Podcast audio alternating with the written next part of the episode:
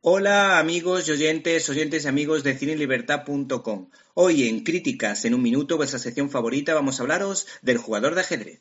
El cine español de los últimos 30 años se caracteriza por su marcado sectarismo ideológico, fundamentalmente cuando se trata de hablar de la Guerra Civil Española y por su afán de reescribir la historia para adaptarla a sus intereses.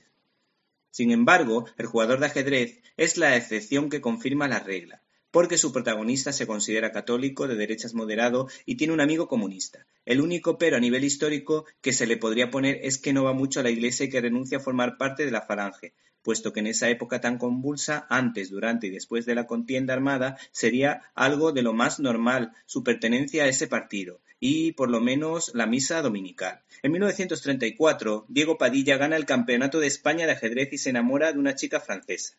Esta pareja se casará trasladándose a París. Este hombre es acusado de espionaje durante la ocupación nazi, y el ajedrez se muestra como la única tabla de salvación, nunca mejor dicho.